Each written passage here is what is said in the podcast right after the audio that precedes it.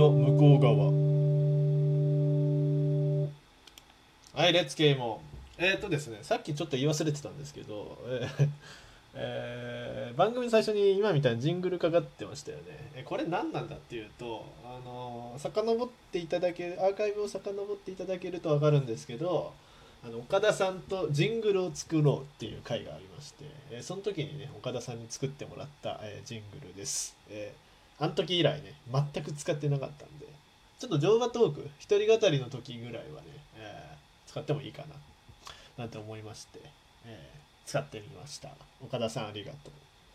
う。乗馬トークって言ってますけどね最初の頃は乗馬に1人で乗って15分の間暇だから喋るって企画だったんで最近乗馬に乗らずに喋っちゃってますけども、えー、惰性で乗馬トークと名前を付けて一人語りをやっております。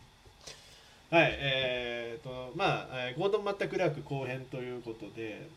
えー、さっきはですね「スプリッティング」っていう作品のシリーズとま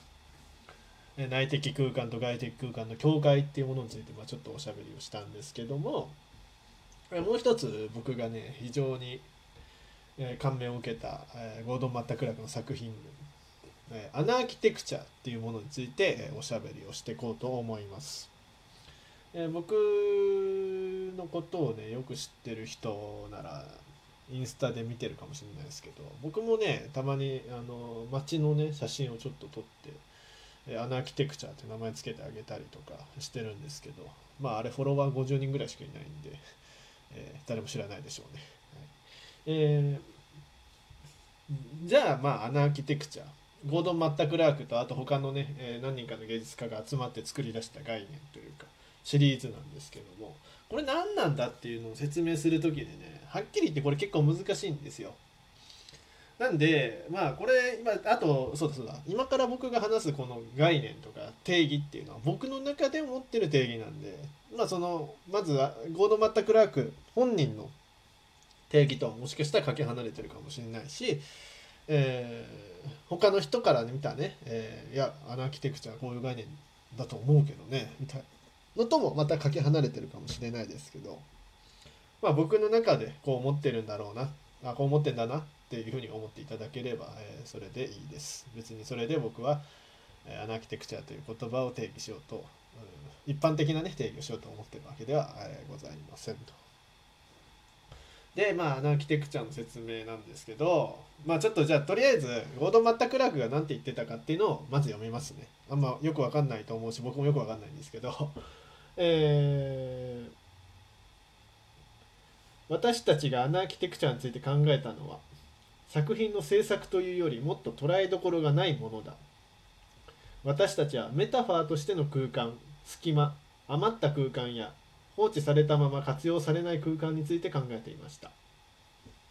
それは機能や仕様とは別の価値を持つ場所。例えば靴紐を結ぶために立ち止まったその場所。日々の暮らしに伴う動きが少しだけ中断されるような場所であります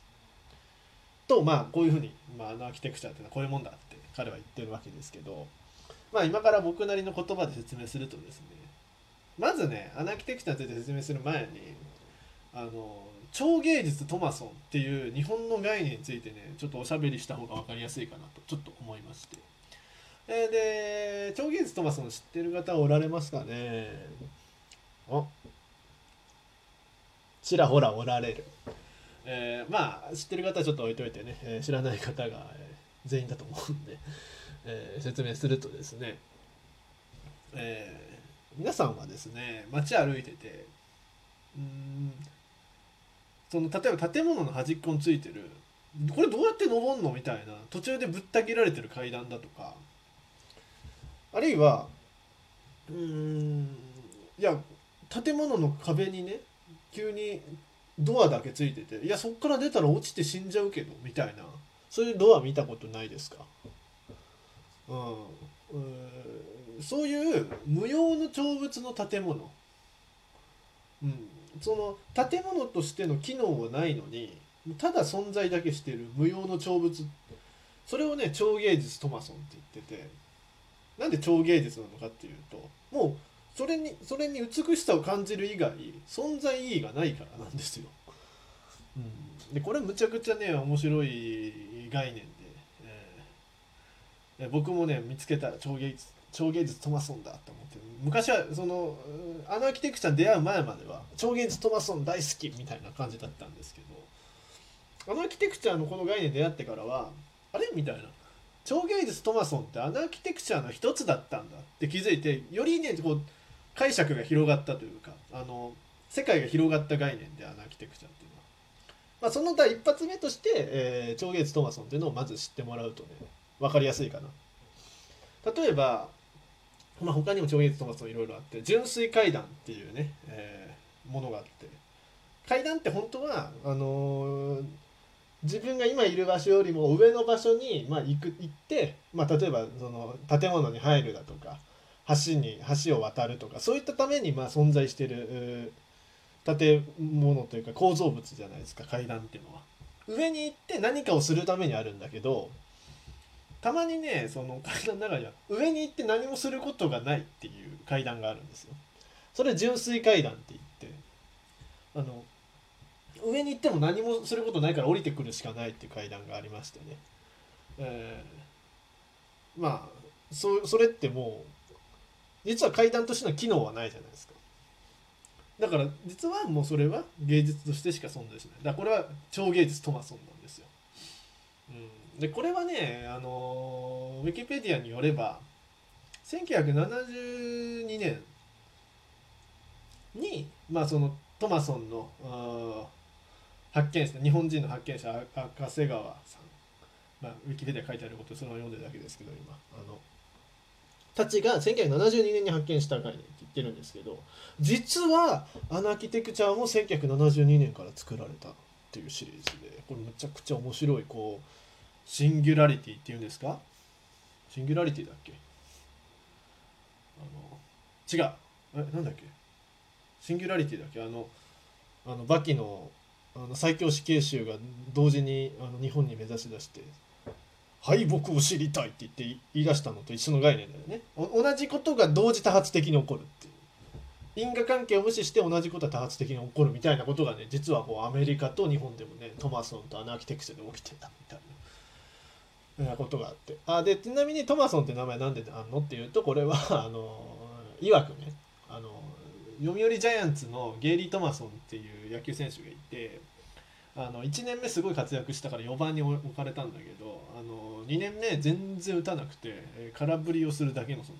たもうだから空振りをするためだけに4番に置かれててもそれがもう芸術性を感じたから。だからこそこの建物何の意味もない無用の長物美術性しかない。そういったものに、まあ、トマソンって名付けられたっていう話なんですよ。で僕ねトマソンすごい好きでさあのー、なんかフェイスブックかな？になんかトマソン的な建物を上げるグループみたいなのがあってわーと思って入って。